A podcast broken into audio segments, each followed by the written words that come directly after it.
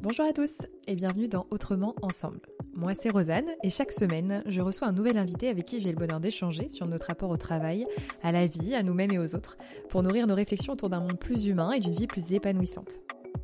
À travers leur histoire ou bien leur expertise, en tout cas leur sensibilité, on explore ces sujets au niveau individuel mais également collectif, comme en entreprise ou même au niveau société. Avec l'intention de vous offrir le shoot d'inspiration dont vous aviez besoin aujourd'hui, je suis ravie de vous partager ce nouvel épisode. Avant de vous laisser avec notre prochaine conversation, sachez que si le podcast vous plaît, vous pouvez mettre 5 étoiles sur Spotify ou Apple Podcast, voire laisser un avis. Ça permet au podcast de gagner en visibilité, c'est toujours très chouette d'avoir vos retours. Vous pouvez aussi nous écrire à l'adresse mail autrement ensemble gmail.com et aussi nous contacter via les réseaux sociaux, notamment via le compte Instagram autrement ensemble, tout attaché. Enfin, pour ne pas louper les prochains épisodes, pensez à vous abonner au podcast sur votre plateforme d'écoute pour bien avoir la petite notification dès qu'un nouvel épisode est publié. Très bonne écoute. Alors bonjour Pascal. Bonjour Rosanne. Comment vas-tu? Je vais bien, je vais bien et, je suis très très content d'être là aujourd'hui. Bah, euh, certes en visio, certes en visio, mais euh, voilà, je tiens pas mal de projets en ce moment qui ne facilitent pas spécialement les déplacements. Mm. Euh, mais euh, très très content d'être avec toi aujourd'hui pour pouvoir échanger. Eh ben, plaisir partagé. Et grâce à la visio, euh, pour le coup, ça permet quand même de, de, connecter avec des personnes partout en France. Et je trouve que c'est, ça se mérite là. C'est quand même pratique. Oui, tout à fait. Ça, ça ne remplace pas les, les, rencontres en réel, mais, mais, en tout cas, c'est une bonne alternative. Alors, pour les personnes qui vont écouter, qui vont écouter notre échange, première question que j'aimerais te poser. Pascal, qui es-tu? Ah, c'est une bonne question parce que euh, j'ai 60 ans. Mhm. Et donc, qui je suis?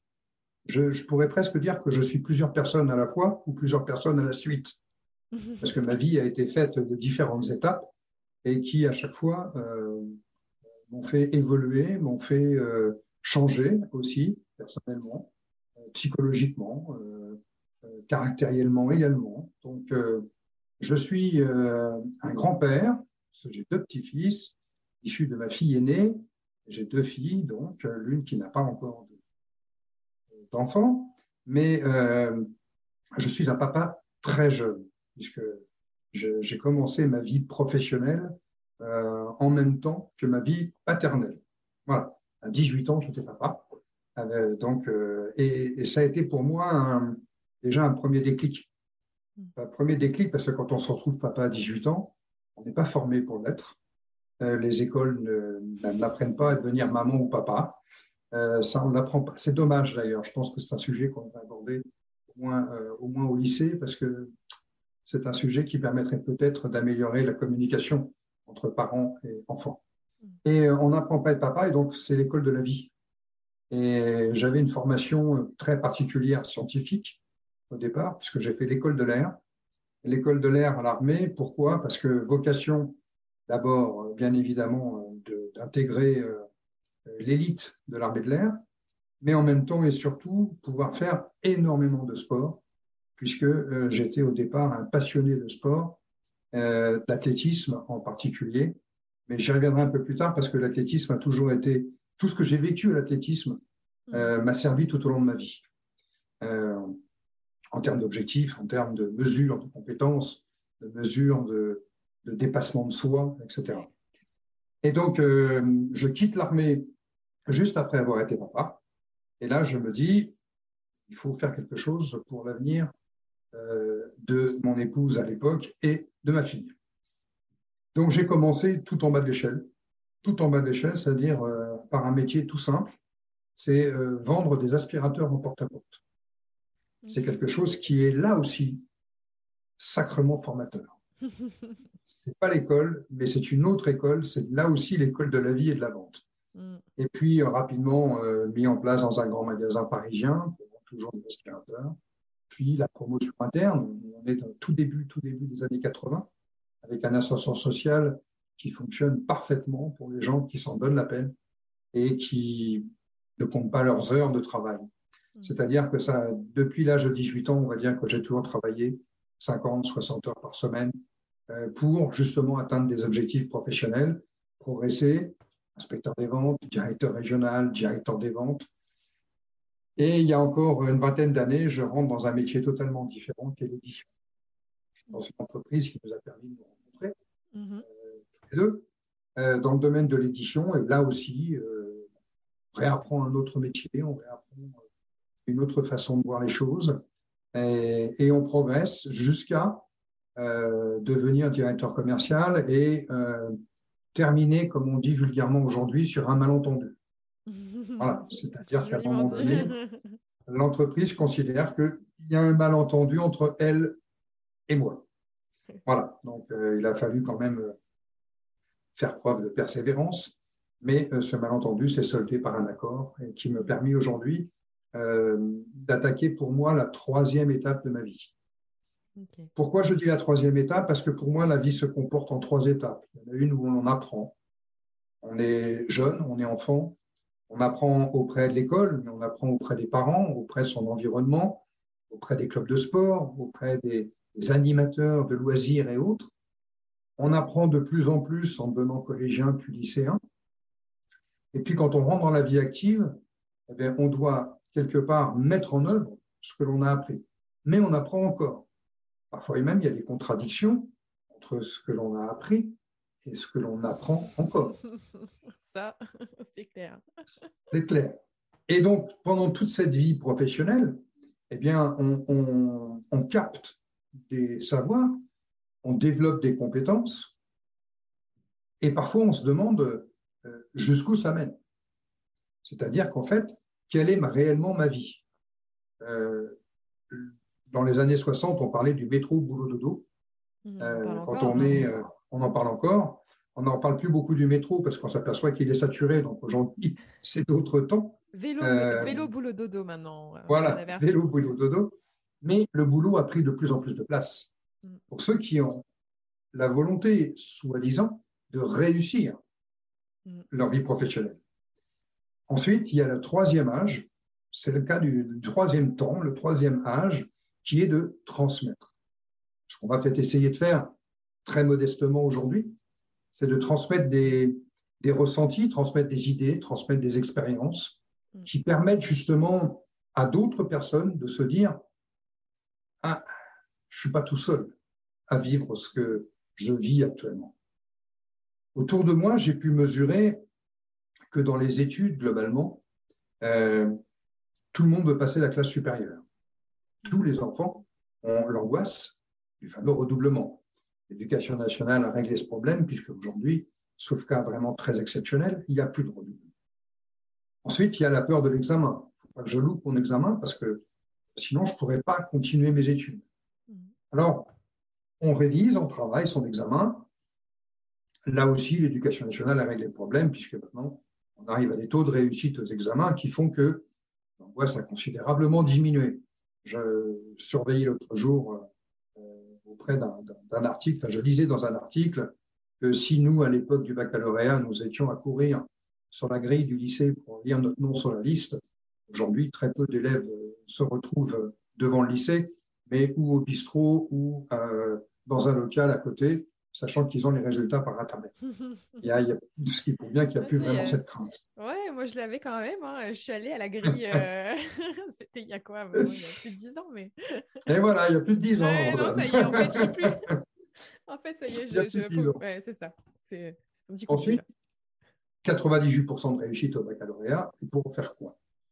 Parce que beaucoup de jeunes aujourd'hui, alors, peut critiquer les plateformes post-bac euh, diverses et variées qu'il y a pu mm. y avoir et que chaque ministre a mis en œuvre. En attendant, la question se pose toujours, qu'est-ce que je vais faire?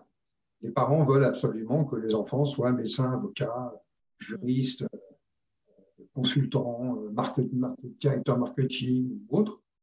Ce qui est amusant, personne pense euh, parfois vendeur. Mm. On parle grande école de commerce, prépa grande école de commerce, vendeur, tout simplement. Ça, il y en aura toujours toute la, pendant pour les millénaires à venir. Il y aura toujours quelque chose à vendre et quelque chose à acheter. Et en fait, eh bien, on a des jeunes qui n'ont que pour vision, que pour leur vie, la réussite professionnelle. Mm-hmm. Sachant qu'on se dit, si on n'a pas réussi professionnellement, on ne réussit pas sa vie. Exactement. Or, la définition de réussir sa vie, et c'est un petit peu ce que je voudrais aborder aujourd'hui, la réussite, c'est avec un grand R, parce que c'est réussir sa vie. Mm. Et comme nous le sommes en France, 66 millions de personnes, et pour ne prendre que la France, eh bien, il y a 66 millions de vies.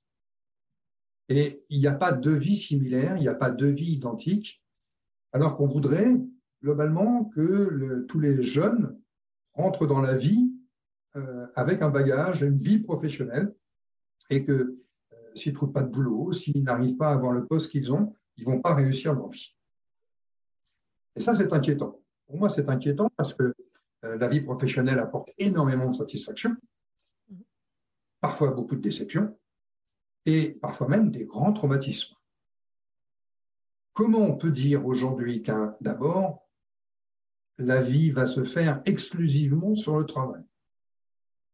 Après, il y a un format, bon, on va se marier, on va avoir des enfants, on va acheter un appartement ou une maison. Il ne faut plus dire une maison parce qu'il paraît que maintenant c'est un peu démodé, il faut acheter des appartements. Ce n'est pas écologique la maison. Faut acheter un logement parce qu'il faut protéger, donc on a toujours ce souci de protéger la, famille. La sécurité. Et puis on, voilà, et on, et on, se met dans un schéma qui nous est tracé, qui est d'une culture ancestrale, hein, qui n'est mm. pas d'hier, mais ce schéma qui est tracé et qui se referme peu à peu un peu comme un carcan, et qui dit aujourd'hui, ben, euh, il me reste effectivement la satisfaction de réussir dans mon boulot et donc de pouvoir me partir au week-end avec les enfants, leur payer euh, leurs études, à nouveau pour les mettre dans le même schéma. Mm. Euh, quand les enfants grandissent et qu'ils s'en vont, ben, on se dit, après tout, qu'est-ce que j'ai fait de ma vie? C'est le fameux syndrome des 40 ans, qui mm. amène souvent des explosions. voilà, tout ça fait qu'on nous enferme dans un carcan. Or, la prise de conscience de sa vie, pour moi, elle se fait justement, euh, non pas quand on est jeune, tout jeune, mais quand on commence à avoir l'âge, je dirais, dit de raison, à 18, 20 ans, où on peut se poser les vraies questions, parce qu'on a déjà des exemples autour de soi. Est-ce que je me permets de te couper, parce que du coup, j'ai une question là qui, me... Qui me... Qui me, taraude, qui me taraude depuis, euh, depuis, je dirais, 2-3 minutes que je t'écoute. Cette ce que tu partages, je, trouve ça très, très juste. Euh, et je pense qu'on aura l'occasion d'y revenir. Enfin, je, revois moi comment, en profil bon élève, euh, voilà, j'ai été pleinement là-dedans, euh, à cocher les cases, à avoir cette vision de la vie qui était présentée, alors plus socialement que par, par mes parents pour le coup. j'ai vraiment ressenti l'école finalement qui, qui, me préparait à être un pur produit de la société. Mais pour en revenir à toi et ton parcours, tu as partagé que très rapidement, donc tu as été papa. Mmh. Puis du coup, tu, as, euh, tu es rentré dans le monde professionnel et il y a eu, tu parlais d'ascenseur social qui fonctionne très bien. Et du coup, si j'ai bien compris, tu as pris. Est-ce que toi, euh, à ce moment-là, tu, tu, tu, as tu, considères la part... Est-ce que, est que tu es la cible de ce que tu dis?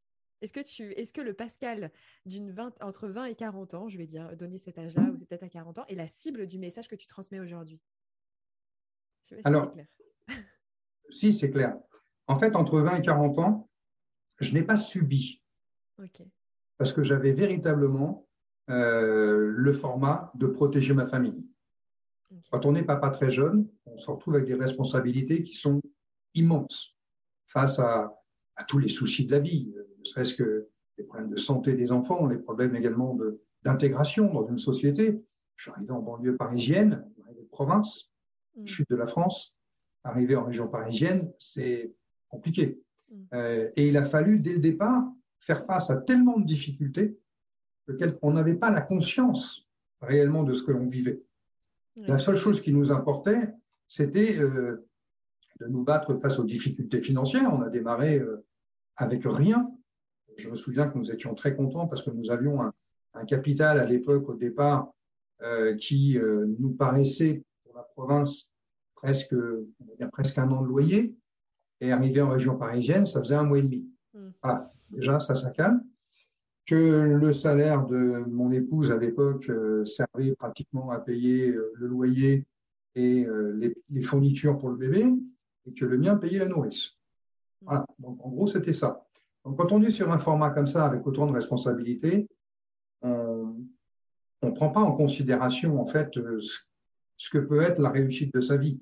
On mm. prend en considération l'avenir proche, qui est le mois prochain, voire l'année prochaine. Ouais, les besoins. Et l'ascenseur social, voilà. Voilà. Tant que dans la pyramide de Maslow, on n'a pas couvert son premier, mm. son premier étage, on ne pense pas au deuxième. Hein. Mm.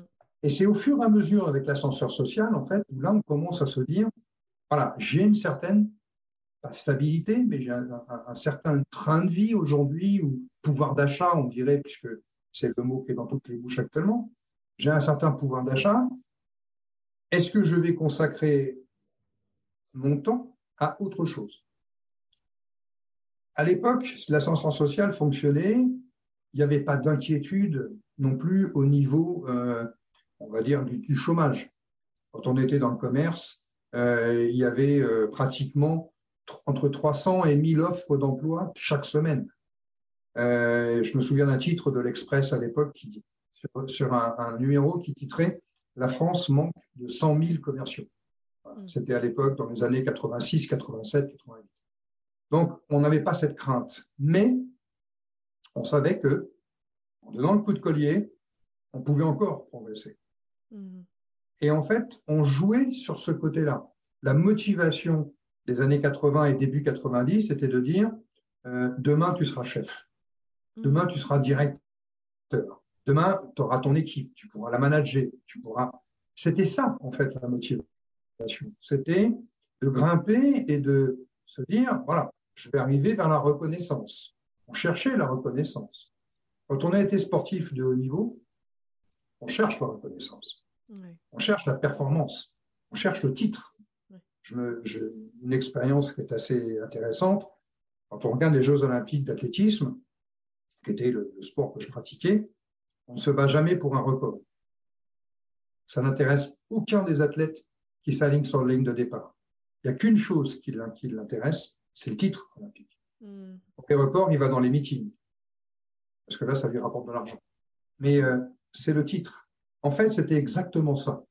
On était dans cette démarche de compétition les années 2000 ont amené une autre évolution. Est arrivé dans les, sur le marché dans les, dans les années 2000 le phénomène des grandes écoles. Hmm. Si on ne sortait pas de grandes écoles, on ne pouvait pas atteindre les sommets ou atteindre au moins les postes de management. Il fallait sortir des écoles ou avoir une solide expérience. C'est là qu'on a commencé, dans les années 2000, à remplacer les quinquagénaires en disant euh, les trentenaires arrivent avec des diplômes, ils, ont les savoir-faire, ils vont remplacer et amener de la modernité. À partir des années 2000 a commencé justement un autre phénomène de compétitivité, qui était de dire comment je fais pour tenir mon job. Mhm. Là, l'inquiétude a commencé à naître. Qui dit inquiétude dit instabilité. Qui dit instabilité dit mise en place d'une protection. Et donc, on bosse davantage. Mhm. Donc, le cercle vicieux, il a été là, il a été d'abord un cercle vertueux, puis un cercle vicieux. Et en fait, pour se retrouver à 58 ans, on dit, ça y est, ça suffit, mon tour est arrivé. C'est ça qui aujourd'hui me permet d'avoir l'entretien que nous avons ensemble, sur lequel nous avons déjà échangé par téléphone ou via LinkedIn. Ou, Voilà, c'est de dire, mais bon sang, il y a quand même un autre schéma. oui, c'est clair. On n'est pas, on n'est pas, on n'est pas tous en même moule et il y a un autre schéma. Et l'autre schéma, c'est avant tout de se dire où est-ce que je prends du plaisir? Parce que la vie est un passage euh, et où je prends mon plaisir? Ce, qui, euh, ce, que, tu, ce que tu partages euh, par rapport au titre, à la reconnaissance et finalement à un moment cette notion de ok, il y a du danger, il y a du, il y a de, comment dire, de, oui, c'est ça, du, danger qui arrive. De, voilà, maintenant, je, ma place peut être remise en question. C'est une, c'est une, je sais pas si c'est des mots que tu as déjà mis sur ce phénomène. Moi, ça me fait vraiment penser à la dynamique de notre ego, mmh. qui, en fait, voilà, qui est, qui est une identité à laquelle on se raccroche, qui n'est pas nous, euh, qui est euh, qui je crois être et qui je crois devoir être pour exister. Euh, il y a vraiment ce lien où on a l'impression pour exister, en fait, j'ai besoin de ce titre, cette place, etc., etc. Et, qui du coup, en fait, voilà, a besoin de cette reconnaissance et perçoit du coup l'autre comme un danger lorsque cette, ce statut ou ce titre est remis en question. Et donc, est-ce que Est-ce qu'avec le recul, tu dirais qu'il y a, il y a eu une mort de l'ego aujourd'hui? Est-ce que, est que déjà tu, tu t'identifierais le fait que c'était euh, euh, cette part, du coup, euh, cette part de toi qui, qui, qui, fonctionnait comme ça et qui, enfin, pour le coup, moi, je, je, je, mets vraiment des nuances. L'ego, c'est pas une mauvaise chose, hein, on, en a, on en a besoin, ça fait mmh, une part de nous et c'est important et il n'y a pas de, de, mal à ça. Mais est-ce que, est-ce que tu dirais qu'il y a eu un Pascal euh, qui s'identifiait finalement à, une identité qui n'est pas lui, puisque aujourd'hui, tu as l'air d'être tellement plus que ça euh, pour pouvoir avoir ce, recul aussi, pour pouvoir observer euh, ce, que tu, ce que tu viens de nous partager. est-ce que, est que tu, tu, fais cette différence ou pas? Je, je, fais cette différence et c'est pour ça que je disais tout à l'heure qu'il y a eu plusieurs, Pascal. Ouais. Parce que tant qu'on est dans la quête professionnelle, on est dans une quête professionnelle. Une fois qu'on l'atteint, alors ce qui est assez, assez intéressant, c'est qu'une fois qu'on l'atteint, on se dit, ça y est, j'ai atteint mon objectif, mais la quiétude ne vient pas avec. Parce que, euh, comme on le disait à l'instant, euh, les risques augmentent. Euh, il est très facile de redescendre, beaucoup plus compliqué de remonter. La concurrence était vive. Donc en fait, cette quête professionnelle m'a amené à me dire euh, comment je pourrais trouver en fait la quiétude ou au moins l'épanouissement dans mon travail. C'est là qu'il y a eu un changement de poste que j'ai construit euh, euh, à l'époque, qui était ce fameux département digital que nous avons créé au sein de mon entreprise, de l'entreprise dans laquelle je travaillais. Et là, j'ai pu m'épanouir parce que on est parti de rien, d'une page blanche. Et là, il y avait le côté un peu euh, créateur qui se mettait en place. Une corde que je n'avais jamais eu à faire sonner. Donc, euh, on part de rien, page blanche, pas de client, pas de produit, pas de prix, pas de marché. Et on construit tout. Euh, on a eu des belles réussites, magnifiques. derrière ça, je me dis que quelque part, si j'avais pu faire ça avant, ma vie aurait été automatiquement différente. Hmm. Parce que, eh bien, au lieu d'avoir en fait euh, le, la quête professionnelle, ça aurait été plutôt une quête de soi. Hmm. C'est-à-dire d'aller chercher au fond de soi ses vraies ressources, ses vrais plaisirs, ce qui fait euh, se lever le matin avec le sourire, ce qui donne envie d'aller rechercher des ressources là où on pense même qu'il n'y en a pas. Euh, mais tout dans un but d'épanouissement. Et je me souviens des, euh, quand on se retrouve à, 54, 55 ans, après un gros entretien avec un comité de direction, qu'on a le go pour la signature du contrat, je me suis vu remonter dans ma voiture et remettre un coup de poing dans le volant comme lorsque j'avais 20 ans en disant yes. Mm. Eh bien, ça, c'est du vrai plaisir. En fait, que je n'avais plus vécu depuis des années avant.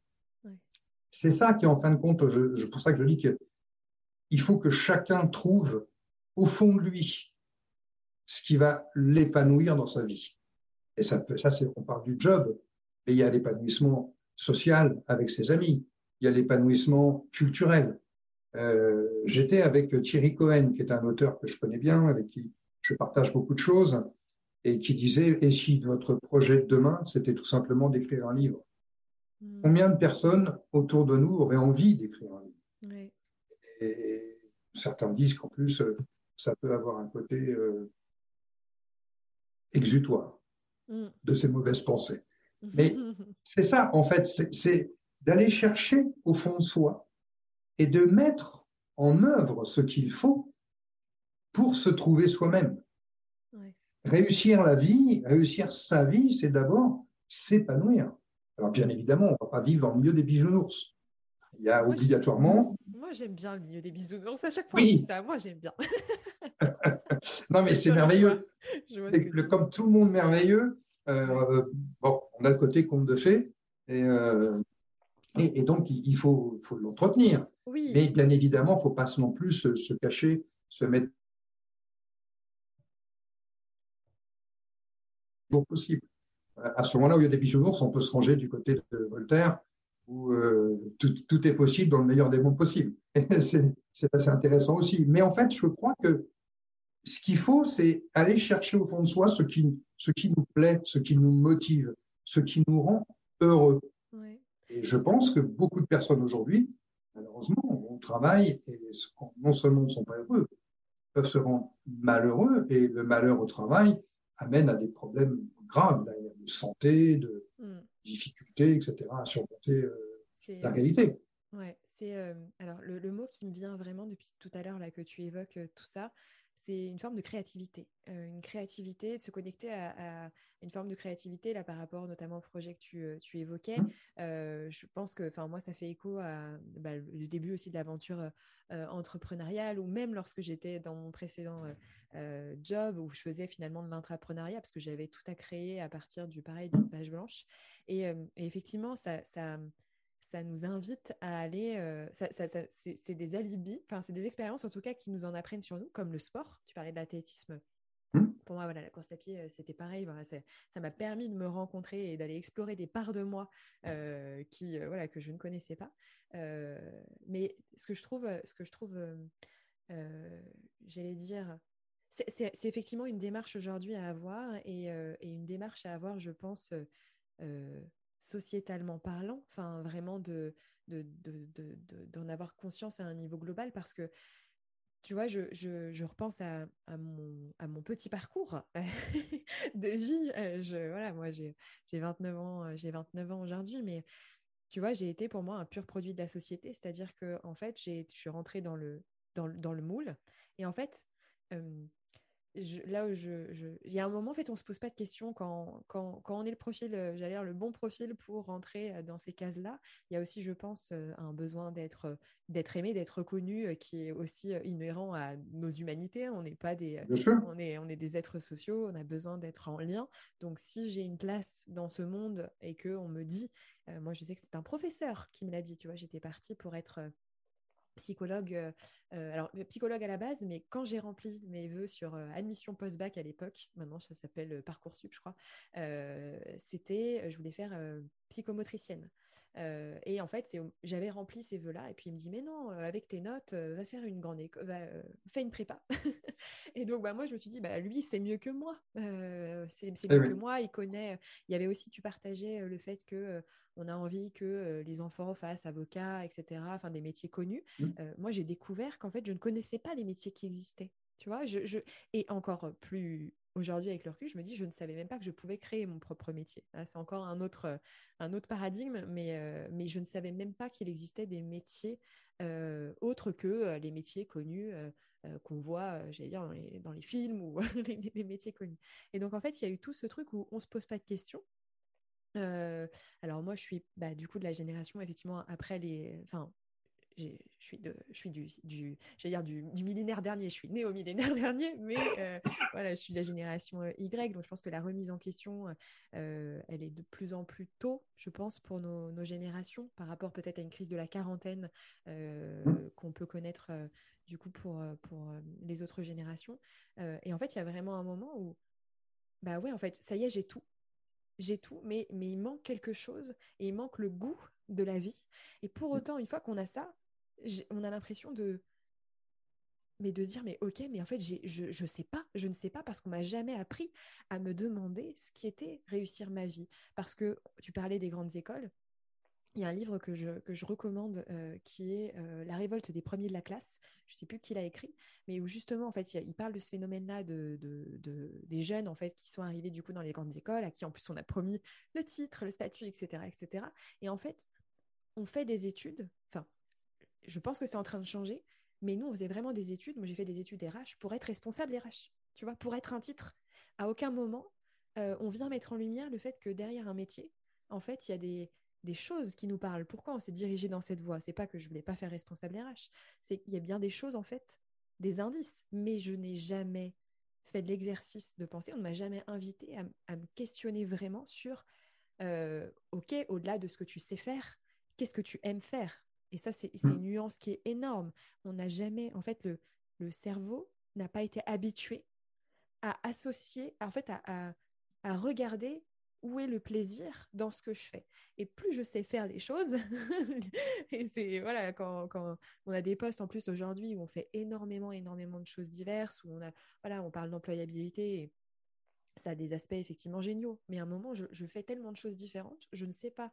Effectivement, je n'ai, je, n'ai pas remarqué spécialement. De temps en temps, je me dis, oh, c'était sympa. Oh, j'ai passé une bonne journée. Tiens, c'était sympa. Bah, c'est normal. Là, j'étais en interaction. Ça me ressemble plus. Ça me plaît plus.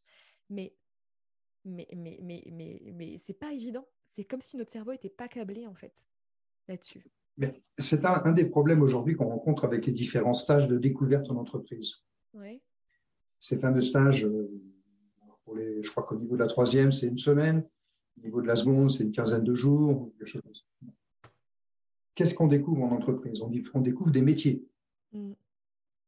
Voilà. Alors, suivant à la troisième, c'est assez simple. Généralement, on va dans l'entreprise de papa ou maman hein, parce que c'est difficile de trouver, euh, facilement. Euh, après, on commence à garder un petit peu euh, un métier, sauf que à 15 ans ou à 16 ans, comme tu le disais à l'instant, découvrir un métier, c'est une chose, mais qu'est-ce qu'un métier? D'abord, les métiers de demain ne sont pas les mêmes que ceux d'aujourd'hui, on le sait. Et puis en plus, c'est surtout qu'est-ce que qu'est-ce qui me plaît? Qu'est-ce que j'aime faire? Alors à 15 ans, on n'aime pas faire la même chose qu'à 18 ou à 25. Là aussi, les goûts évoluent. Mm-hmm. Mettre les gens dans un canal, les jeunes dans un canal, et les laisser dedans jusqu'à ce qu'ils arrivent au diplôme, pour après se dire, j'ai quand même pas fait toutes ces études pour changer maintenant, c'est trop tard pour changer. Exactement. Ben non, c'est pas trop tard. Parce que, on parle de l'université, pour bien son nom, c'est universel. C'est-à-dire que l'université, elle apporte de la culture très bonne chose, dans une voie, dans une spécialisation. Mais à un moment donné, se poser la question auprès d'un jeune, de lui dire, ton objectif de vie, c'est quoi? Moi, actuellement, je, fais du coaching auprès de jeunes qui sont euh, donc post-bac, bac plus 2, bac plus 3, voire bac plus 5, soit qui sont en recherche d'alternance, soit en recherche de stage, euh, soit tout simplement comment j'organise mes études et comment j'ouvre un peu au niveau de mes études. C'est une question que je leur pose systématiquement. C'est quoi ton objectif de vie? Quand ils me disent, bah oui, je recherche une alternance dans euh, tel type de poste, tel type d'entreprise et compagnie, est-ce que vous pouvez m'aider? Oui, bien sûr, ça, il n'y a pas de problème, je vais t'aider. Et ton objectif de vie, c'est quoi? Bah, Je voudrais euh, rentrer dans le marketing euh, ou je voudrais rentrer dans, la logistique, etc. On recommence tout. On met, les, on met les pendules à l'heure. L'objectif de vie, c'est quoi?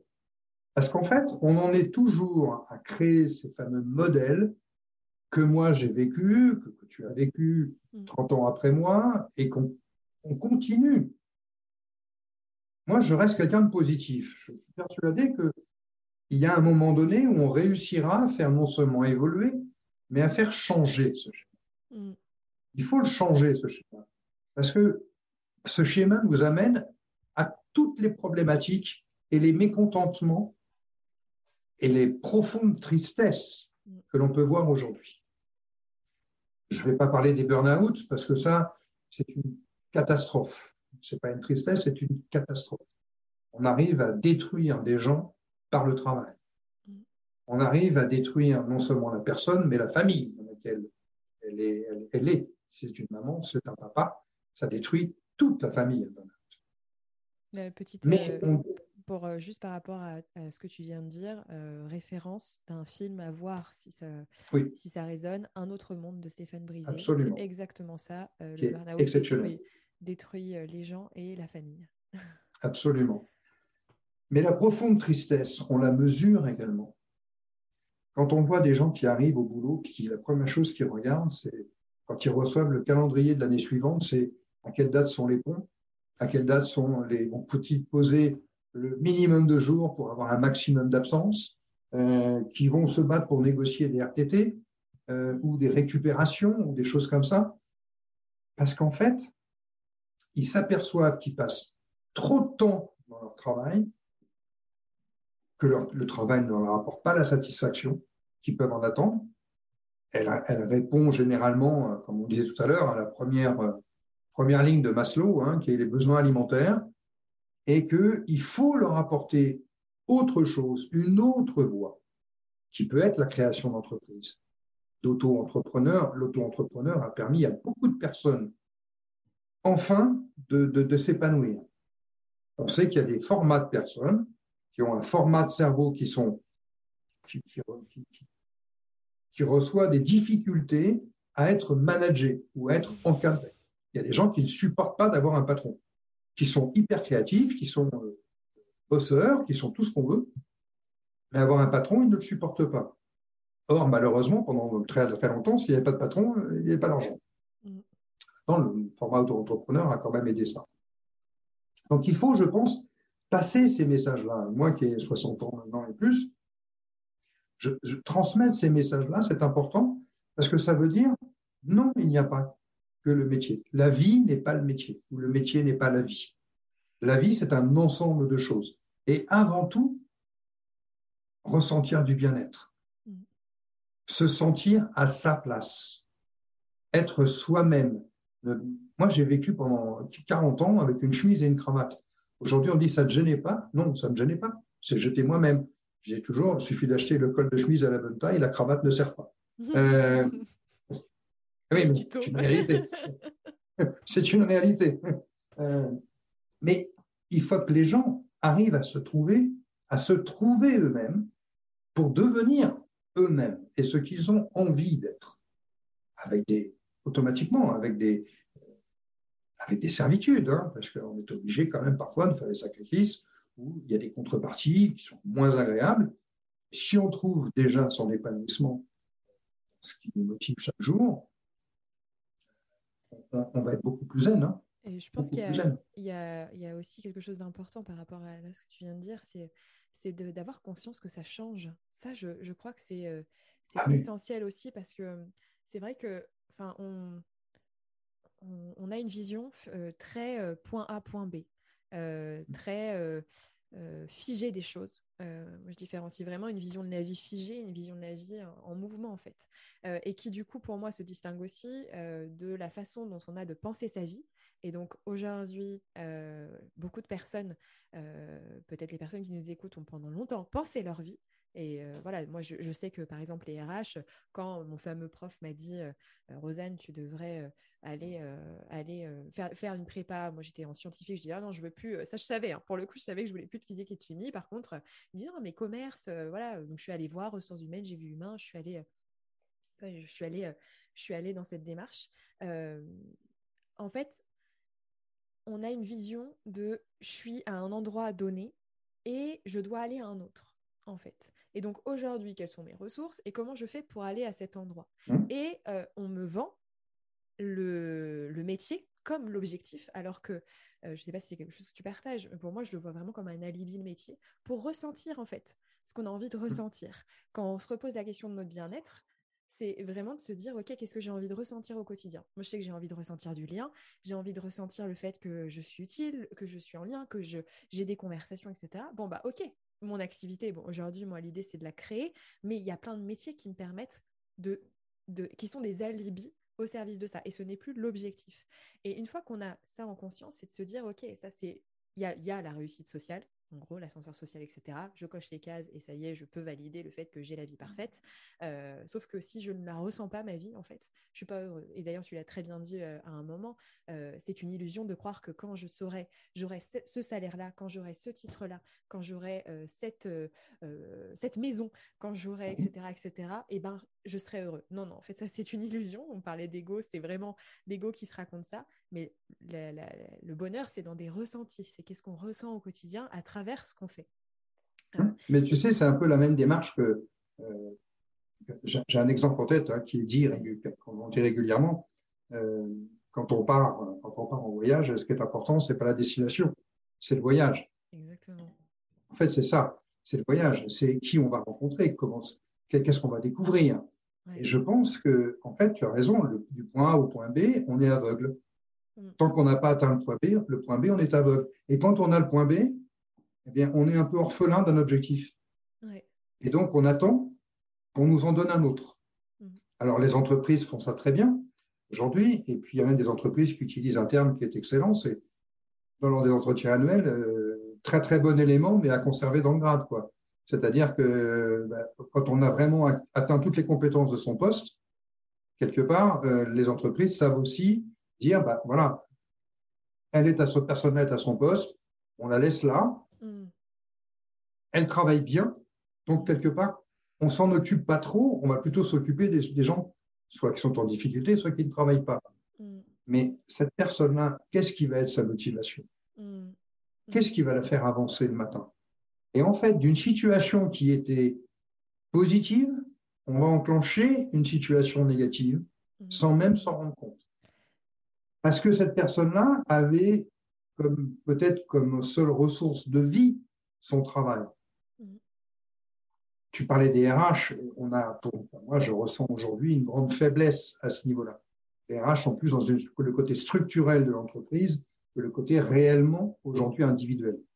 Il faut, faut l'excuser, on est passé de directeur du personnel à directeur des ressources humaines certaines personnes ont occupé les deux postes avec le, changement de nom. Mhm. D'autres ont appris ce que c'était que la vraie ressource humaine. Mais en fait, la, rencontre au quotidien euh, doit permettre d'abord d'écouter les autres, parce que les autres sont source de bonnes idées. Mm. Et pour mener sa vie, ce qui manque souvent, parce qu'on ne nous les donne pas, parce qu'on ne nous l'inculque pas au départ, eh bien, c'est d'avoir des idées et de se dire, quand j'ai une idée, allons au bout de cette idée pour voir si elle me convient. À chaque fois qu'on a une idée qui est contraire un peu au schéma, aujourd'hui on dit non mais c'est bien ton truc, mais c'est pas une bonne idée parce qu'avec ça tu vas pas gagner d'argent. Non mais ça c'est pas une bonne idée parce que tu rentres dans la précarité. Ça c'est pas une bonne idée parce que tu vas voir dans dix ans, euh, tu, tu, seras pas bien. En fait, si c'est son idée, qu'il aille au bout. Mm. On peut même l'accompagner même si c'est pour lui faire, pour l'aider au cas où justement ce ne soit pas une bonne idée, être là pour l'aider, pour l'accompagner. Oui, et puis pour, euh, pour, euh, dans une idée, il y a plein de, il y a plein de choses et tout. Ben oui. il, y a, il, y a, il y a une essence de l'idée. Après, il y a le, le, format qu'on en a. Euh, il est aussi conditionné par notre façon de penser parce qu'on a déjà vu qui existe. Mais en fait, si on, ça se trouve, il y a plein d'autres formats qui existent dont on n'a pas connaissance. Il y a peut-être un format qu'on peut créer, etc. Et en fait, tout n'est pas à jeter, effectivement, parce que c'est pas viable. Il y a un peu cette idée de viabilité dans ce que tu. Voilà, on revient toujours à ce côté matérialiste. Rationnel et, Voilà, rationnel, matérialiste. Parce que réussir la vie, c'est réussir, euh, gagner de l'argent. Mm. Non, non. Ben gagner de l'argent, c'est une chose, c'est pas réussir sa vie. Mm. Se tourner vers l'autre, en fait, va apporter. On se nourrit de l'autre. Mm. Euh, c'est des expériences que j'ai pu vivre au travail par des personnes qui avaient, qui faisaient preuve de bienveillance et qui étaient plutôt justement dans l'accompagnement que réellement dans le management, et euh, qui, qui, permet, qui me permettait de, de me nourrir, de, me découvrir moi-même aussi des qualités. à travers l'autre. Parce que, en fait, euh, on parle de bilan de compétences. C'est bien. Bilan de compétences, c'est bien. On a des compétences. Ok, maintenant on le sait. on fait le bilan. Mais voilà, on fait le bilan. Déjà, un bilan, c'est fermé. Hein. C'est figé. Cartésien. Figé, on y revient. Très cartésien. Hein. Euh, mais au contraire, de dire, bah, dis donc, j'ai décelé chez toi cette qualité-là. Mm. Parfois, c'est des qualités dont on n'a même pas conscience. et puis souvent, enfin, euh, la, majeure partie, ça c'est incroyable. C'est-à-dire que les choses du coup pour lesquelles on est remarqué, pour lesquelles qu'on décèle chez nous, nous c'est tellement naturel qu'on n'a pas, on, on met pas de valeur dessus en fait.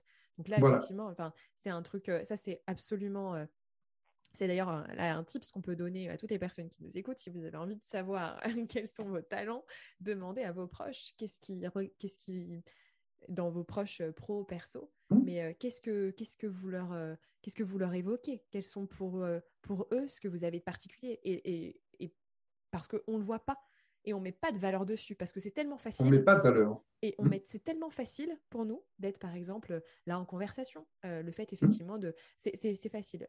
Pour autant, en fait, on a tellement codé, et ça c'est aussi, ça fait aussi partie de ce fameux schéma. On a tellement codé que pour réussir, fallait en bip, euh, je vais pas, je vais pas être grossière, mais euh, voilà, fallait, fallait, fallait trimer pour réussir, pour gagner sa vie. Enfin, que, que la notion de, de, travail, euh, de gagner de l'argent, etc., est reliée à l'effort. Que comment c'est possible en fait que forcément, si je dois aller développer des compétences, si je dois faire le bilan de mes compétences, voir celles que je dois améliorer, ce qui est naturel chez moi, ça n'a pas de valeur. Je ne vais même pas le regarder. Je, je, je, je, ne fixe pas mon regard dessus parce que bah, c'est pas c'est pas c'est pas c'est pas ça normalement euh, c'est pas comme ça qu'on gagne sa vie ou qu'on réussit sa vie non. La réussite de sa vie c'est ça pour moi c'est vraiment euh, euh, se positionner dans un environnement qui est un environnement qui va me permettre d'être moi-même mm. tomber les masques ouais.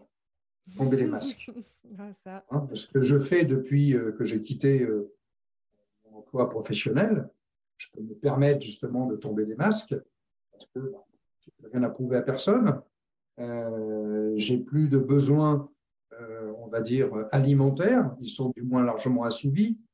Et euh, aujourd'hui, ce qui m'intéresse, c'est justement cette, ces, discussions, ces échanges, ces enrichissements. Pourquoi je, également, je parlais d'un auteur tout à l'heure, mais j'en ai un autre, auprès de qui je suis en train de donner un coup de main actuellement, parce que je sais que c'est son livre, euh, bah, c'est un peu pour lui euh, son objectif de vie. Il voulait justement raconter cette, histoire. je l'accompagne, je l'aide pour qu'il puisse arriver jusqu'au bout de son projet. Euh, une chose qui est extraordinaire depuis maintenant trois ans, tout bénévolement. Et c'est extraordinaire. Parce que là, en termes d'épanouissement et de plaisir, ce n'est plus que ça. Mmh. Et pourtant, je me mets des objectifs. Je prends les choses très au sérieux et je me mets des objectifs. Mais en fait, quand, quand on arrive à assouvir ce premier étage de Maslow, mm. euh, ça suffit. Ça suffit.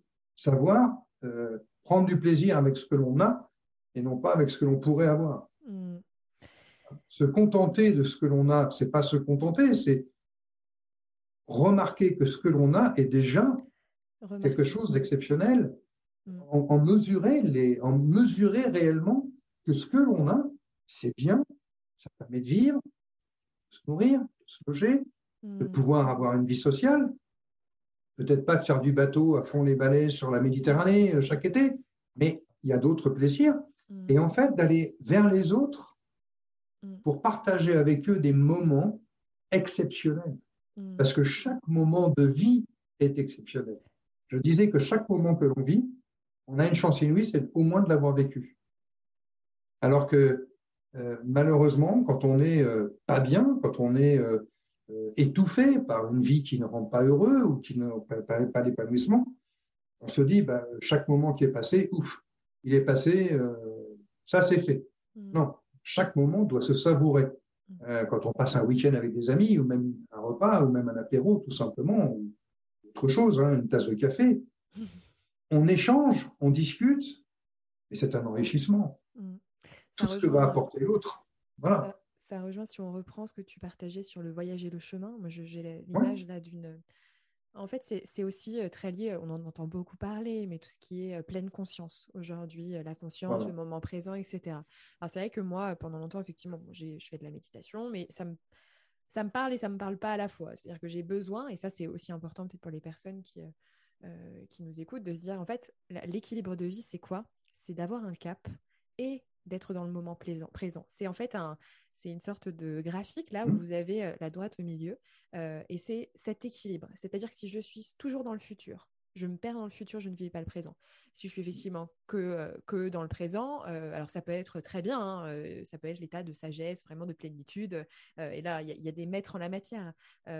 pour autant, voilà, c'est pas forcément l'idée, c'est pas être que dans le présent, c'est de, savoir allier en fait les deux, de savoir en fait, ok, je sais, on parlait de sa place, de sa direction, L'idée, c'est pas forcément d'avoir des, objectifs très clairs parce qu'on peut se perdre dans ces objectifs-là, mais, mais, mais, un cap, une direction, euh, mmh. tout en étant dans le présent. Parce que ce qui est absolument magique, c'est quand on a cette, euh, cette, cette vision-là si on reprend le voyage et le chemin, moi je vois une rando là. Je me vois en plein milieu d'une mmh. vallée dans le Beaufortin. Tu vois, je suis, je suis là-bas et donc je sais où je, veux aller. J'ai, j'ai, voilà, ma, montre m'indique que ma direction, elle est, c'est le col qui a juste devant moi.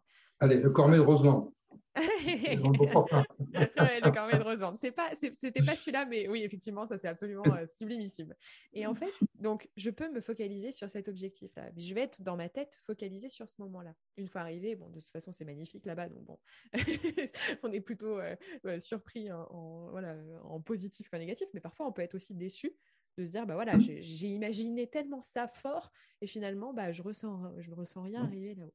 Mais l'idée, c'est de se dire, ok, je sais où je vais, mais parce que pendant ma rando, je vais aussi être sur le chemin, vraiment sur le chemin, euh, et mmh. regarder autour de moi, c'est peut-être là que je vais voir déjà des choses autour de moi que je n'avais pas imaginées euh, et euh, peut-être un sentier que je n'avais pas imaginé non plus que si je regarde en fait il peut peut-être m'amener sur un point de vue qui n'était pas prévu et, en fait c'est là où on, est alerte donc on a effectivement notre direction mais on n'a pas des œillères non plus et c'est ce qui fait en fait qu'on peut aussi se réadapter les choses, bouger, parce que peut-être qu'on n'avait pas prévu qu'en fait, il y a un orage euh, sur le col là où on doit monter. Donc peut-être que c'est pas la meilleure solution. Oui, mais si je me suis mis dans la tête que c'était ce que je voulais, bah, finalement, je, je, je, je, vais, je vais monter, je vais être frustrée euh, et je vais me dire c'est un échec. Alors qu'en fait, non, c'est cette flexibilité aussi et de revenir à cette flexibilité, adaptabilité et voir la vie.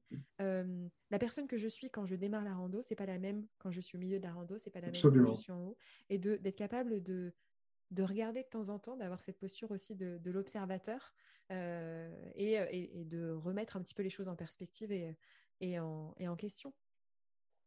Après, euh, par rapport à ce que tu partageais, j'avais envie euh, de revenir sur un point. Mmh. Euh, je, je, je, je, me fais souvent l'avocat du diable, mais je vais avoir des personnes, j'entends déjà les voix des personnes qui, qui vont dire Bah ouais, mais c'est bien beau, mais moi j'ai des bouffes justement à nourrir. Aujourd'hui, mmh. j'ai 40-45 ans, je me suis construit une prison dorée, j'ai peut-être 50 ans, peut-être 55 ans. Et aujourd'hui, j'en ai pour encore potentiellement 10 ans, parce que c'est plus, euh, je suis plus proche, si proche de la retraite que ça à 55 ans. Euh, je sens en fait que, que bah ouais, euh, j'ai été satisfaite de ma vie à un moment, mais qu'aujourd'hui, j'aspire à autre chose. Si je, vraiment je m'écoute, il y a une sorte de mise à jour sur le chemin qui m'invite à me dire que peut-être qu'il y a peut-être un autre chemin à prendre. pour autant, aujourd'hui, ma vie, elle est construite autour de cette prison dorée enfin dans cette prison dorée. Elle est construite en fonction de euh, ce que j'ai construit par le passé. Hmm.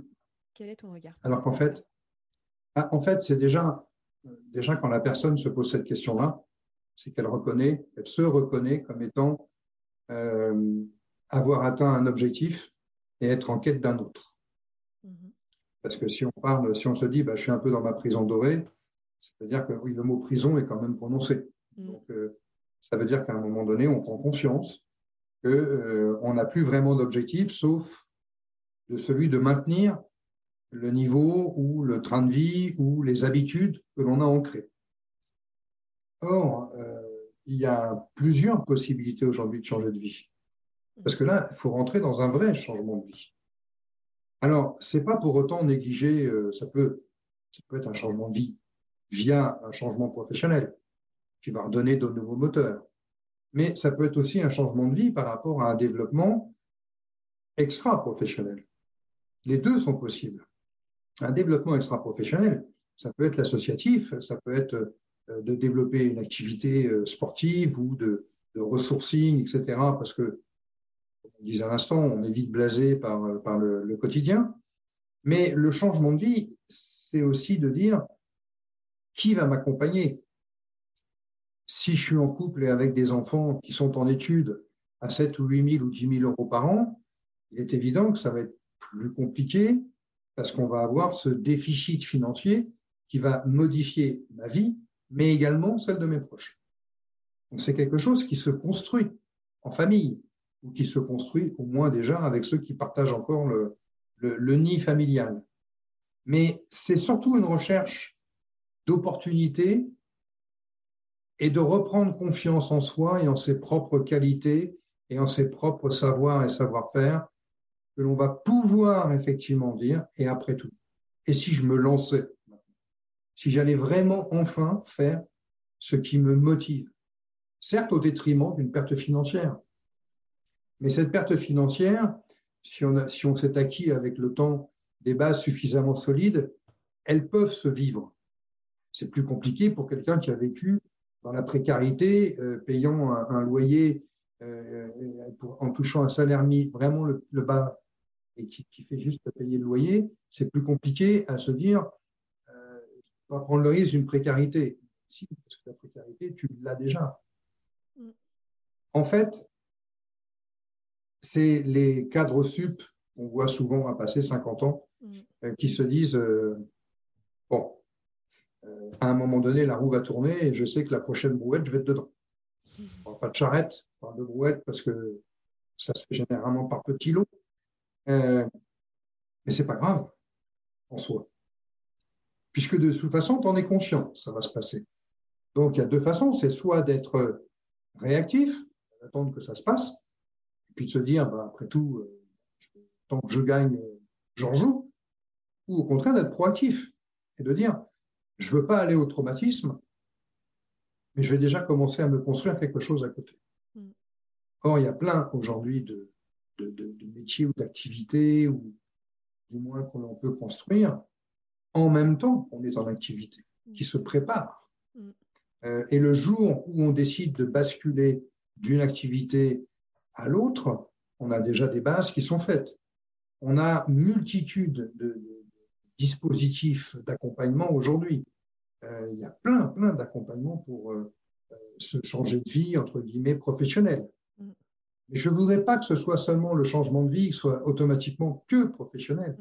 Un changement de vie, ce n'est pas professionnel.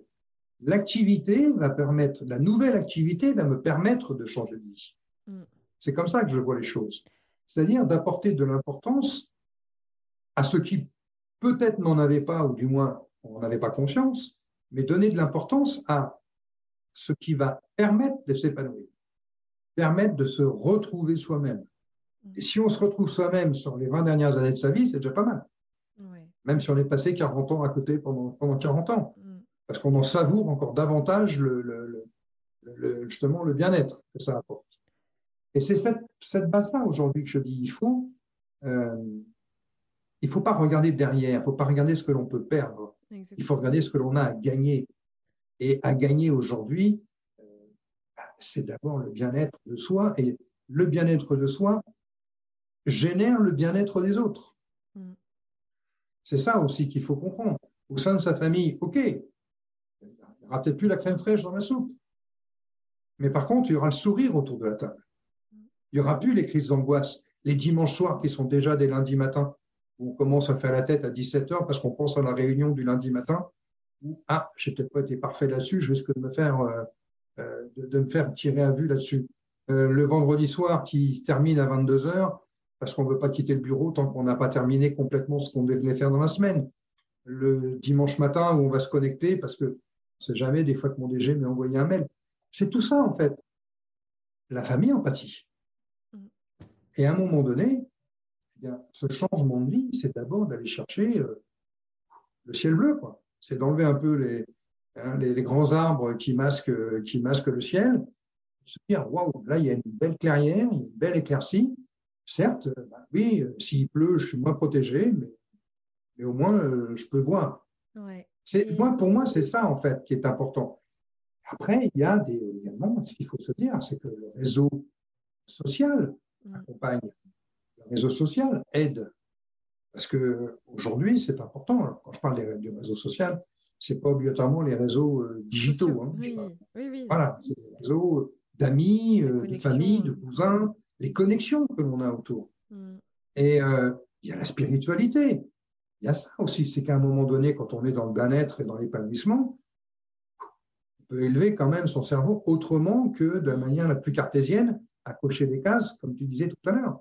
Je pense que se retourner vers la nature, se retourner vers son corps, écouter son corps, parce qu'on réglerait pas mal de problèmes également euh, de rhumatologie euh, si on s'écoutait, si on écoutait son corps et si on était un peu plus épanoui et, mm. dans le bien-être. moi, si j'ai encore mal au dos, c'est parce que j'ai forcé pendant quelques heures sur le jardin.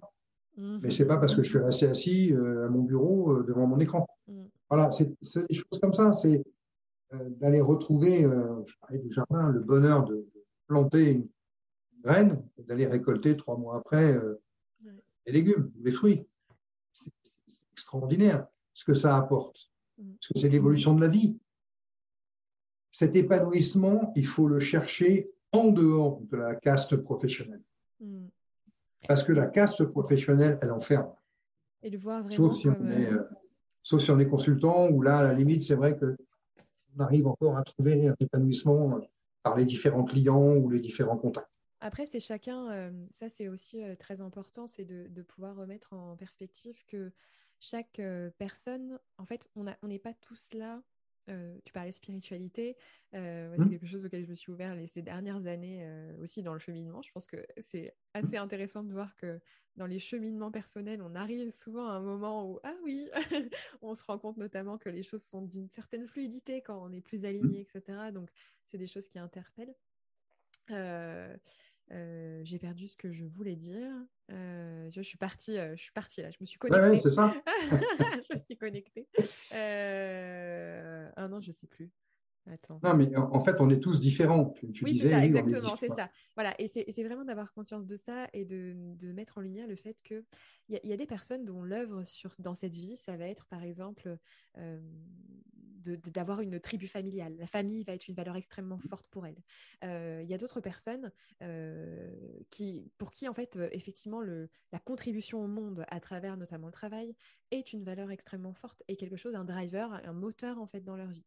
Pour d'autres personnes, ça va être, j'en sais rien, moi, voilà, plus, plus l'art, en fait, la créativité, enfin, peu importe. Et en fait, c'est de, il n'y a, a, aucun jugement de valeur à avoir là-dessus. Déjà, c'est de, parce qu'effectivement, on nous vend euh, la réussite sociale euh, et, euh, et, le CDI, le grand groupe, etc., le salaire, etc., etc., etc. ça, c'est voilà, c'est le, le, format de la réussite qu'on nous vend.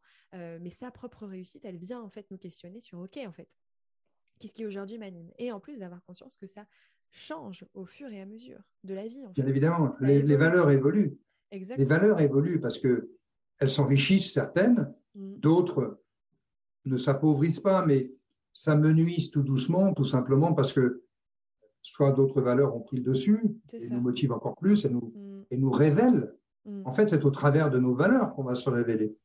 on ne peut être bon euh, qu'à partir du moment où on est dans nos valeurs. C'est ça. Et les valeurs sont au cœur de toute façon. C'est ça, en fait. C'est vraiment de revenir à. plutôt que de faire des bilans de compétences, plutôt que de faire des bilans de compétences, si on faisait des bilans des valeurs. Ouais, un bilan de vie, en fait, c'est euh, vraiment de, venir repositionner. Ok. Tu t'imagines à 25 ans, à 25 ans, faire un bilan des valeurs? Bah, Savoir ce quelles sont hein. vraiment, voilà, quelles sont vraiment tes valeurs? Euh, le dépassement de soi, bah, le dépassement de soi, il, peut être partout. Mais tout simple, comme tu le disais, c'est l'art, c'est la création, etc. Mais ça peut être aussi tout simplement euh, la proximité avec la nature, mmh. euh, cette, fusion même pour certains avec la nature. Mmh.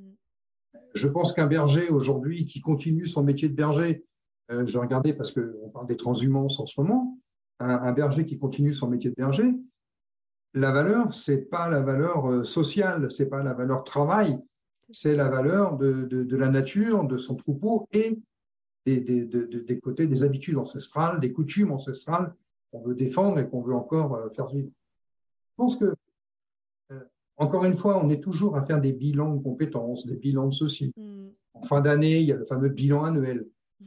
avec les prospectives pour l'année suivante qui généralement sont assez simples parce qu'elles sont très souvent unilatérales. Mm. Mais d'essayer de, au contraire, regarder la personne et lui dire, euh, on perçoit chez toi cette valeur-là, on sent que tu es attaché à cette valeur-là. Qu'est-ce qui, dans ta mission, ne serait-ce que dans ta mission, euh, pourrait te, raccrocher ou te, reconnecter avec cette valeur? Mm. Parce que c'est ça qui va apporter l'épanouissement. Le sens profond mm. du pourquoi on mm. fait telle ou telle pourquoi je fais les choses, exactement. Et ça, pourquoi euh, je fais ça? tu vois, on parlait de, on parlait de, sport, euh, par exemple, tu vois, de, par exemple, le dépassement de soi. Moi, c'est quelque chose que j'ai exploré dans le sport, que pour le coup, je ne veux, je, c'est un, je sais que j'ai ça en moi, pour autant, c'est quelque chose qui s'exprime dans le sport et que je n'ai pas envie de ressentir dans le travail. Moi, dans le travail, j'ai envie de ressentir un espace. Et donc, c'est aussi intéressant. Tu parlais de, des différentes parts de toi, enfin, des différentes facettes mmh. de toi. Et c'est aussi ça qui est extrêmement important. Euh, je pense que, on peut partager comme message. On a plein de facettes en nous. Et c'est aussi de décider laquelle on a envie de mettre, de mettre, euh, de faire vivre dans tel espace, dans tel domaine de vie. Et de effectivement voir la vie comme un tout avec tout un tas de choses et se dire, OK, de travail aujourd'hui, quelle est, quelle facette de moi j'ai envie de faire vivre dans ce, dans ce, dans ce domaine-là. Moi, effectivement, tu parlais de connexion à la nature, de, euh, c'est des choses qui me parlent aussi énormément. Bah voilà, moi, je sais que c'est dans un domaine, euh, c'est dans un espace de ma vie qui est autre. Mais en fait, ça, ça implique quoi? Ça implique, implique de se réapproprier sa vie. Et se réapproprier sa vie, c'est de venir regarder sans jugement, sans comparaison avec Ah oui, tu entends telle personne. D'ailleurs, elle a fait un podcast, elle s'est reconvertie, elle a changé de vie. Et puis tu vois, elle a tout quitté pour. Mais en fait, c'est peut-être pas ce que vous voulez. Ça, je pense que c'est important. C'est peut-être pas ce que vous voulez. C'est pas obligatoirement le, voilà, la finalité. Changer de vie, c'est changer de regard sur sa vie. C'est se réapproprier sa vie et remettre du choix. C'est-à-dire être, être en conscience finalement et peut-être mmh. de poser le fait que ah oui, quand je regarde factuellement aujourd'hui, ce qui me semble en fait être primordial, c'est que j'ai envie d'avoir du temps avec ma famille et je me rends compte finalement en refaisant le point que mon job, il me permet quand même d'avoir mes congés, mes week-ends, que j'ai pas à me soucier justement euh, de, cette organisation-là. Alors qu'effectivement, si euh, là, je me mettais tout de suite à euh, lancer un projet, bah, j'aurais peut-être pas cette disponibilité d'esprit que là j'ai mmh. parce que bah, mon travail, même s'il m'épanouit pas forcément, on parlait de burn-out, mais il y a aussi voilà l'ennui, le manque de sens, etc. Si on n'en est pas dans ces états-là, bah, peut-être qu'en fait, je me rends compte que aujourd'hui, ce qui est primordial pour moi dans ma vie, c'est ma famille et que mon travail est un alibi pour me permettre de euh, vivre ça. Et donc, je ça devient un alibi. J'ai la même. Ce n'est plus un objectif. Exactement. J'ai la même vie, hum. mais pour autant, je la vis pas du tout pareil parce que je sais pourquoi je fais les choses. Tu prends, tu prends un exemple, tu parlais de facettes tout à l'heure, ce qui, ce qui m'est revenu une phrase qu'on m'avait dite un jour. On m'avait dit que chaque personne est une boule à facettes. Lorsqu'elle s'arrête de tourner, effectivement, on la voit et elle ne révèle qu'une partie de ses facettes. Exactement. Et donc, bon, on voit qu'elle brille, d'accord. Quand on la met à tourner, elle devient à ce moment-là à éclairer partout les autres et en fin de compte à briller de mille feux. Mm. C'est-à-dire que c'est ça, en fait. Il faut être toujours à essayer d'exploiter toutes ces facettes. Parce que ce sont toutes ces facettes personnelles qui vont trouver à un moment donné résonance et qui vont, en fonction des périodes de sa vie, en fonction de, euh, l'évolution de sa vie, ben, il y a des facettes qui vont s'agrandir et d'autres se réduire, et vice-versa. Mais il faut surtout pas considérer qu'il y a quelques facettes à exploiter, parce que à un moment donné, eh bien, euh, elles vont s'éteindre et, on n'aura plus rien. Le nombre de personnes qui se retrouvent euh, perdues, profondément perdues, voire en dépression, au moment du passage à la retraite. Oui. Oui. Parce qu'on parle tous de, on parle beaucoup de burn-out. Alors on dit, oui, mais quand je serai à la retraite, je pourrais faire ceci, je pourrais faire cela. Le fameux rêve, le fameux rêve de la retraite. Et puis on se retrouve à la retraite, puis bon, bah, je le ferai, oui, mais euh, je ne m'y suis pas encore mis, mais je m'y mettrai. Et puis non, en fait, euh, c'est ça qui est important, c'est que lorsqu'on a exploité d'autres facettes dans sa vie que le métier, ben, le passage à la retraite, c'est ni plus ni moins que quelques facettes professionnelles qui vont s'éteindre, mm. alors que d'autres qui étaient déjà allumées vont s'agrandir. Mm. Et voire même, elles ne s'éteignent pas, parce que même à la retraite, on peut aider, elles peuvent se transformer et transmettre justement aux plus jeunes et transmettre à d'autres, ou aider euh, des gens qui, qui ont des projets et les accompagner. En fait, c'est ça qui est important, c'est ce côté transmission. Donc les facettes, c'est un peu ça. Elles vont, certaines vont briller plus ou moins, suivant comment elles vont être sous le feu de la lumière, hein, le fameux spot qui vient les éclairer. Et pourtant, les étoiles, il y en a partout autour. Hein. Mm. C'est vraiment ça. Elles vont diminuer ou augmenter en fonction des étapes de vie. Et, comme tu viens de le dire, et ça peut être paradoxal. Et à 55 ans, la personne, du moment que son, travail, à un moment donné, n'est plus un objectif, mais seulement un alibi, pour pouvoir euh, développer une autre valeur, ça peut être là. Tiens, en fait, je voudrais bien justement passer, passer du temps à créer, à écrire, à peindre, à, à, prendre des cours pour dessiner, pour, mm. il faut trouver des exutoires qui permettraient, qui soient suffisamment captivants pour justement créer une sorte de cloison un peu étanche.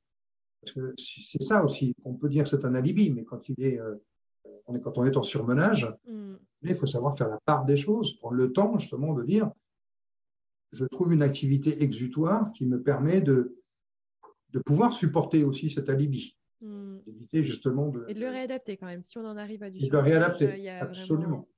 important de. Mais quand on arrive déjà à, le cerner, hmm. c'est-à-dire à lui mettre un début et une fin, hmm. il est beaucoup plus facile après de le réadapter encore. Exactement. Parce qu'aujourd'hui, malheureusement, beaucoup, beaucoup, beaucoup de personnes travaillent des bornes euh, de tous les côtés. Je prends le cas, on voit les réactions aujourd'hui du télétravail. Des gens qui sont beaucoup mieux au travail parce que au moins deux jours ou trois jours par semaine, ils font plus de deux heures de transport en commun. Rien que ça, déjà, c'est polluant parce que c'est autant d'énergie et de fatigue qui n'est pas productive dans le travail et qui l'est encore moins dans la vie familiale. Donc en fait, je ne pense pas que pour beaucoup, il y ait beaucoup de personnes ont la valeur et de passer du temps dans les transports. Mm. Donc euh, je pense que voilà, tout ça, on le voit aujourd'hui, on le mesure. Mm. Et, on voit des personnes qui même euh, n'ont plus envie de revenir au bureau. Parce qu'ils se disent, euh, après tout, le travail est un alibi, j'ai la même productivité que lorsque j'étais au travail.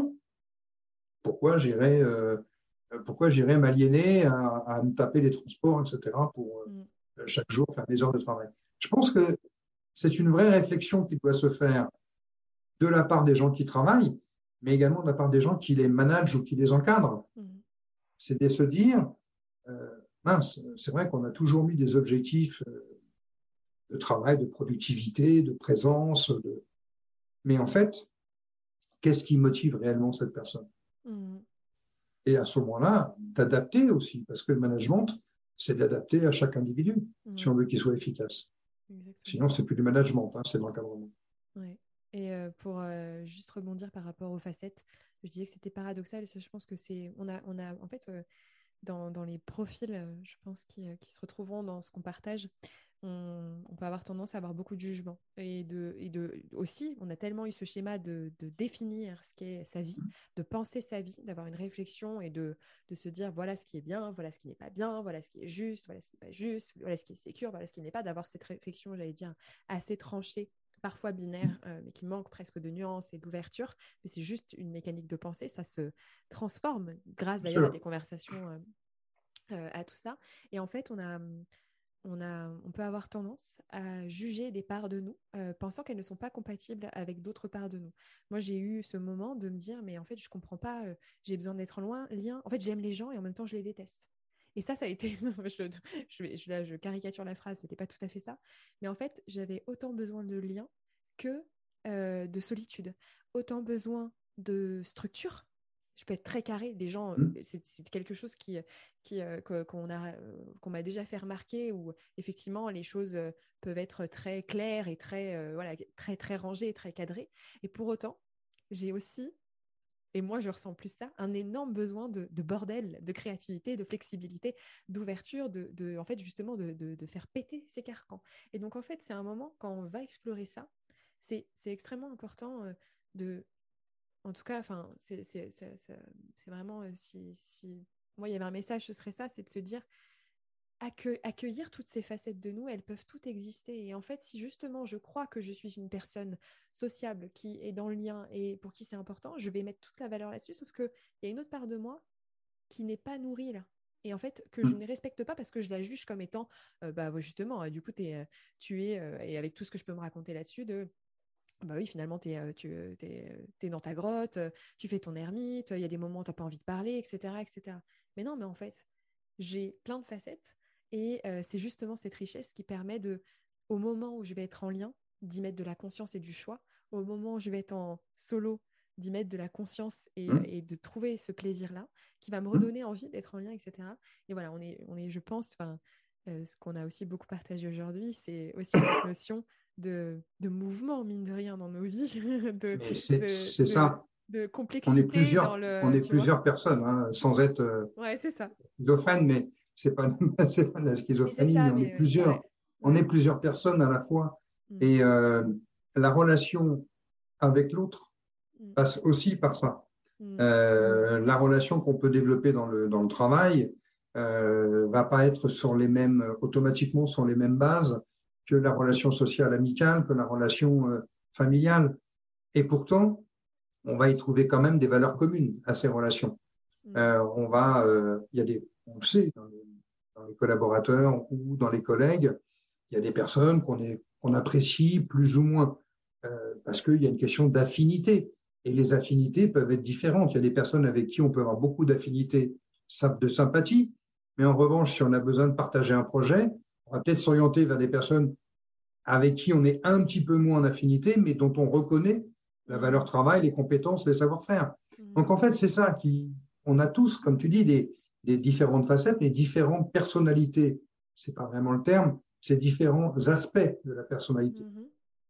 Et c'est ce qui forme la personnalité de quelqu'un. Oui, la richesse. Pour ça, qui vit avec des, qu'avec des œillères euh, se ferme à beaucoup de choses et, et, empêche justement le contact avec les autres, gêne le contact avec les autres.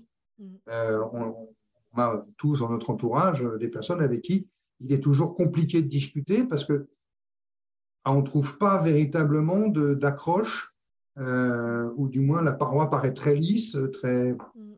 et, on, a du mal à, approfondir une discussion, un échange, ou à construire une idée.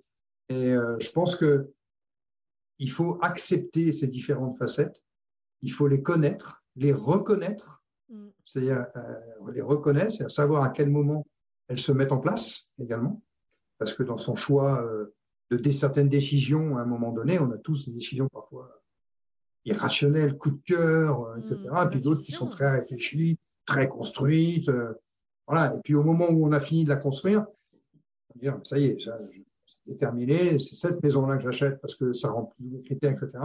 Puis au moment de prendre le stylo pour signer, dire, est-ce que je fais pas une bêtise Est-ce que, en fin de compte, parce que rappelle-toi l'autre qu'on a vu quand même, je pense que ça nous plaisait bien quand même, des coups de cœur. Voilà, c'est ça qui est amusant. Mais c'est déroutant parfois. Mais à côté de ça. C'est riche, c'est l'expérience humaine. C'est riche. Voilà, c'est l'expérience humaine. Et l'acceptation de soi, c'est d'accepter que l'on soit comme ça, avec ses mm. différentes facettes. Mm. C'est d'accepter que bah, il y a des moments, comme tu disais, des moments où c'est pas de la solitude, mais on a besoin de se retrouver soi-même, et puis d'autres moments où on a envie, au contraire, d'offrir aux autres ce que l'on peut apporter et de s'enrichir des autres. Voilà, c'est normal. Euh, effectivement tout ça sans jugement et ne pas croire aux histoires qu'on se raconte justement quand on commence à se définir et que ça devient limitant. Euh, en disant, bah, moi je suis, et là je pense à pas mal de personnes, euh, j'ai eu plusieurs échanges euh, j'allais dire, cette dernière année, euh, de mmh. personnes qui se, qui se considéraient, bah ouais, je suis quelqu'un d'apathique, je suis quelqu'un de mou, etc., etc. Mmh. Et en fait, qui ont fini par croire des choses qu'on pouvait leur dire dans un environnement particulier et à croire que du coup, c'était leur nature. Alors qu'en fait, je te change d'environnement, tu n'es plus la même personne. Donc voilà, on est beaucoup plus riche, beaucoup plus, euh, beaucoup plus en mouvement que ce que l'on croit. Pour terminer, Pascal, ce que j'aimerais te poser comme question, parce que je crois qu'on pourrait parler des heures de toute façon. On n'aura pas fini de discuter. non, non. On se retrouvera, on fera, on fera des épisodes pour la suite. Euh, j'aimerais te, euh, te, demander, euh, je vais te prendre trois personnes. Un jeune de 15 ans, une personne qui débute dans l'activité active autour de 25 ans et une personne de 53 ans. Allez, on va partir sur ces trois profils. Donc 15, 25 et 53. Euh, il y a du 5 là-dedans. Euh, si tu avais un mot à leur dire à chacune, je te laisse choisir par euh, la personne à qui tu souhaites adresser un premier. Un mot ou une phrase, un, conseil. Je vais commencer par celui de 15 ans. Ouais. Je, lui dirais juste une chose. Crois en toi. Hmm. Crois en ce que tu es et ne renonce jamais à faire ce que tu as envie et ce que tu aimes faire. Voilà. Ça, pour moi, c'est la base parce que c'est ce qui va lui permettre euh, de, de, de toujours aller rechercher justement euh, ce qui lui convient à lui et pas au lieu ouais. La personne de. La personne de 25 ans, ouais, si, je, si on prend dans la chronologie, euh, la personne de 25 ans, j'aurais tendance à lui dire euh, on t'a appris beaucoup de choses, on t'a enseigné, on t'a fait apprendre beaucoup de choses. Dis-toi que tu ne sais rien. Et qu'à partir de maintenant, euh, tu as la maturité en revanche pour découvrir, pour apprendre et pour faire tes choix, pas ceux qu'on t'a donné, qu'on t'a demandé de faire. Voilà, mais, mais déjà prendre conscience qu'à 25 ans, alors on a, tu n'es pas de cette génération, mais moi je, je suis de la chanson de Gabin il disait je sais, je sais, puis à la fin de sa vie, il dit bah, en fin de compte, je sais que je ne saurai jamais. Mm. Euh, c'est un peu ça, c'est-à-dire qu'à 25 ans, on est pétri de certitude, c'est normal, parce qu'on nous a appris euh, à, à, nous construire comme cela. Mm. Voilà. Euh, mais non, en fait, on ne sait rien. On ne fait que découvrir, et ce qui est intéressant, c'est d'aller découvrir avec les autres, pas tout seul dans son coin. À celui de 53, je dirais, euh, je dirais c'est maintenant. Il n'est jamais trop tard pour euh, s'épanouir vraiment. Il n'est jamais trop tard pour prendre du plaisir dans la vie, pour euh, euh, faire ses choix de vie, pour changer de vie. Il n'est jamais trop tard pour évaluer ce qui vraiment fait vibrer le cœur, la tête, l'esprit. Il n'est jamais trop tard pour se dire que la vie est belle et qu'il suffit de l'embrasser. Parce que malheureusement, trop de quinquas aujourd'hui se disent, bah, de toute façon, c'est trop tard. Et si j'avais 20 ans de moins, voilà ce que je ferais. Non, c'est jamais trop tard. C'est jamais, jamais trop tard. voilà, euh, en gros, ce que j'espère surtout, c'est que cet échange euh, ouvrira à, certains peut-être euh, une réflexion, une pensée. tu sais que je suis disponible pour échanger s'il y a des personnes qui, suite à, l'écoute de, ce podcast, a, envie justement d'engager la conversation. Euh, je suis toujours aussi euh, motivé euh, pour dire l'intérêt de la visio. S'il y a trois, quatre personnes qui ont envie d'échanger pendant une heure sur des expériences, sur du vécu, sur pourquoi pas? C'est l'intérêt de la visio. On peut le faire quand on est aux quatre coins de France. Mm. Ça coûte rien, c'est facile. Et pour des personnes qui sont un peu dans le doute ou des personnes qui, au contraire, ont une expérience à faire partager aussi à d'autres, à t'accompagner dans cette démarche. En tout cas, Rosanne, c'est un plaisir.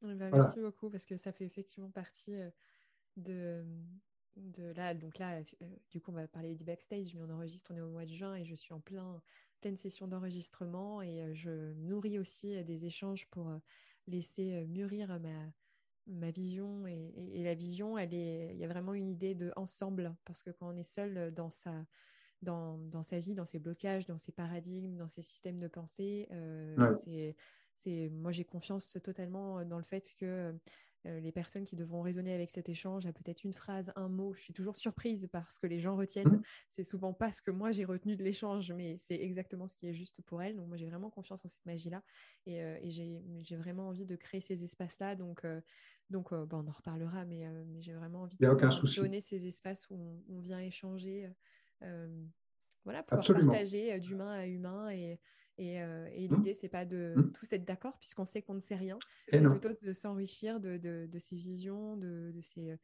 de ces visions qui sont pas juste pensées, qui sont aussi, j'allais dire, incarnées. Je pense que c'est ça. Oui, voilà, c'est ça. avec à la fois peut-être bah, de l'expérience, mais peut-être aussi j'ai pas encore prévu d'interview de, de, jeunes de 15 ans, mais peut-être que voilà, il y a des personnes aussi qui ont des mmh. visions incroyables euh, alors qu'elles qu'elles démarrent dans la vie euh, et, de se nourrir les uns des autres et pour que chacun puisse se faire sa propre, se construire mmh. sa propre vision. Et ah, puis l'avantage à 15 ans, c'est qu'on a le droit d'avoir une vision, mais aussi des illusions. bon, eh ben, écoute, merci beaucoup Pascal. Euh, c'est moi, c'est moi Rosanne, je te souhaite une très belle fin de journée. Merci. Toi également. Et puis, euh, et puis, bah, à très vite. À tout bientôt.